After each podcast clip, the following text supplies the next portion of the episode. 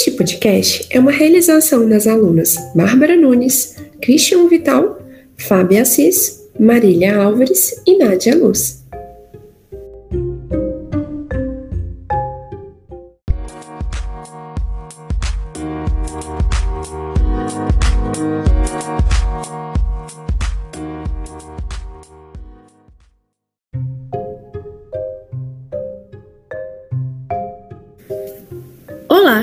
Esse podcast está sendo realizado pelos alunos da disciplina de Patologia Geral da Universidade Federal de Ouro Preto e terá como tema O que é doença hepática gordurosa não alcoólica? Nós escolhemos esse tema devido à proporção que essa doença tomou nos últimos anos, principalmente com a epidemia mundial de obesidade e aos fatores associados a ela, como a síndrome metabólica. Mediante a isso, reunimos algumas dúvidas mais frequentes para esclarecer os ouvintes e informá-los sobre essa doença, diagnóstico e as suas principais formas de prevenção. A doença hepática gordurosa não alcoólica é uma condição clínica patológica que tem como característica o acúmulo de gordura no interior dos hepatócitos, que são as células predominantes do fígado, e vem se tornando uma das principais causas de morbidade que é uma causa de adoecimento, e mortalidade, ligadas à doença nesse órgão. Embora seu quadro clínico lembre o de uma lesão causada por álcool, ela ocorre em indivíduos que têm pouco ou nenhum hábito de consumir bebida alcoólica.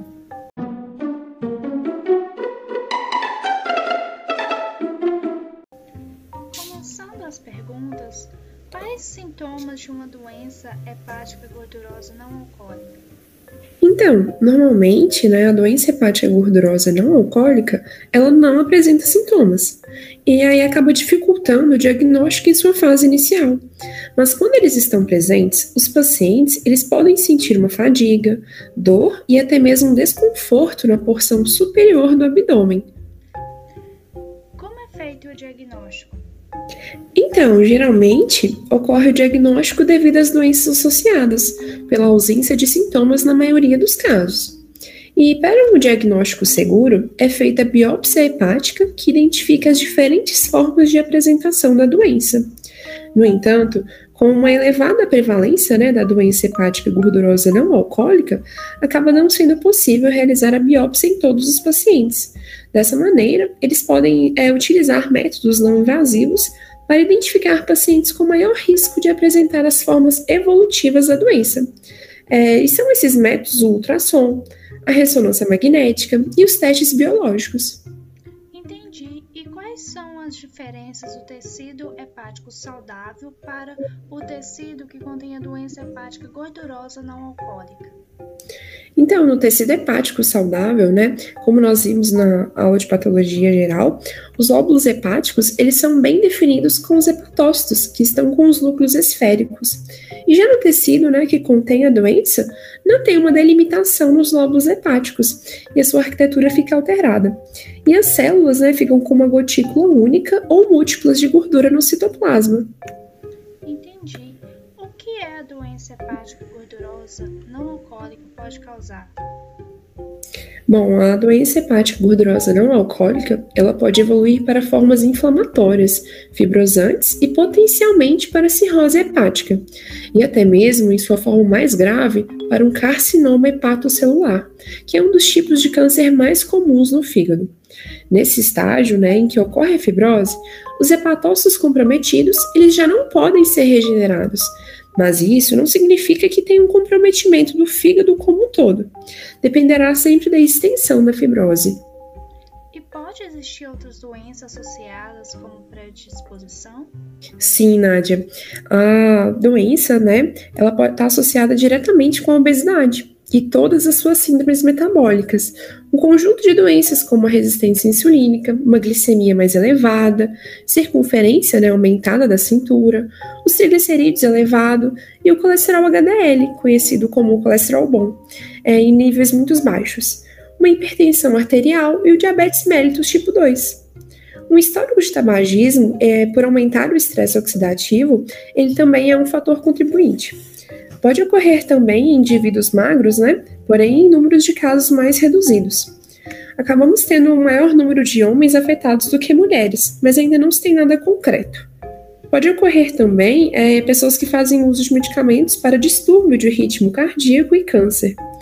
Bom, a idade é um fator de predisposição, porém as crianças e os adolescentes, eles também são acometidos pela doença hepática gordurosa não alcoólica.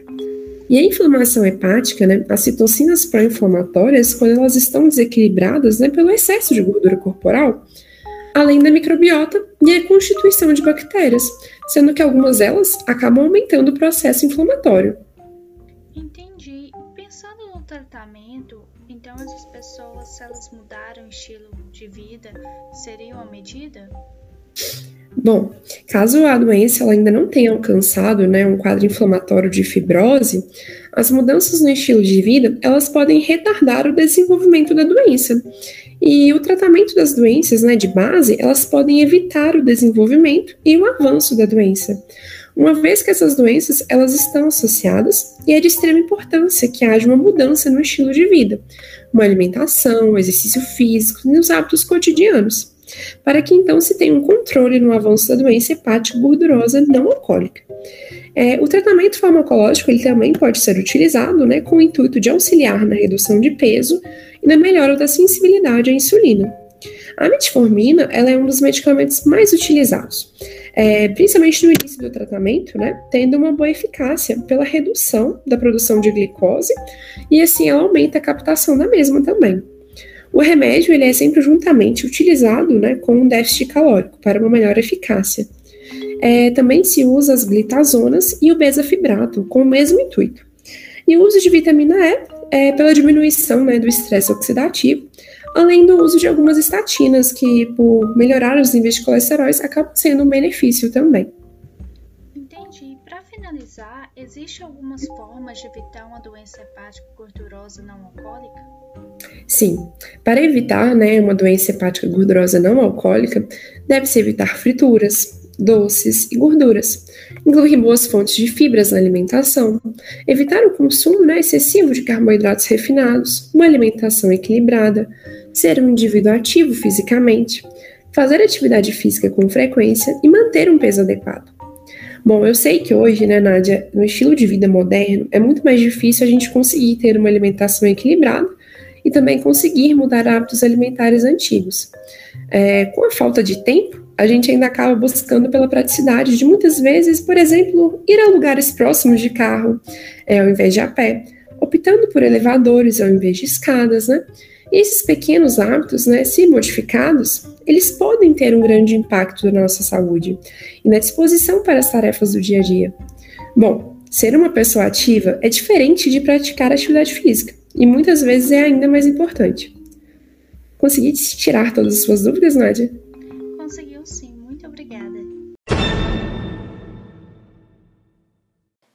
Resumo, a doença hepática gordurosa não alcoólica é um grande termo que envolve desde a simples deposição de tecido adiposo no fígado a um progressivo processo de esteatose hepática associada a hepatite, fibrose, cirrose e, em alguns casos, carcinoma hepatocelular.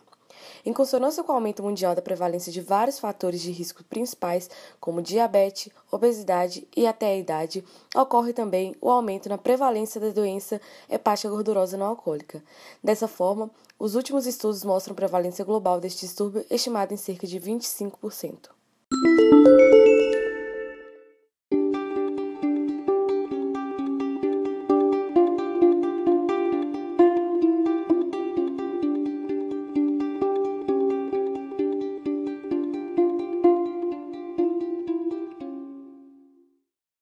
Como a gente pode ver, é possível a gente conseguir evitar e reverter a doença hepática gordurosa não alcoólica, com pequenas mudanças diárias. Esperamos que as informações passadas elas tenham sido úteis e desejamos aos ouvintes que utilizem esse início de um novo ano para iniciar ou dar continuidade ao estilo de vida saudável. Este podcast é uma realização das alunas Bárbara Nunes, Cristian Vital, Fábia Assis, Marília Álvares e Nádia Luz.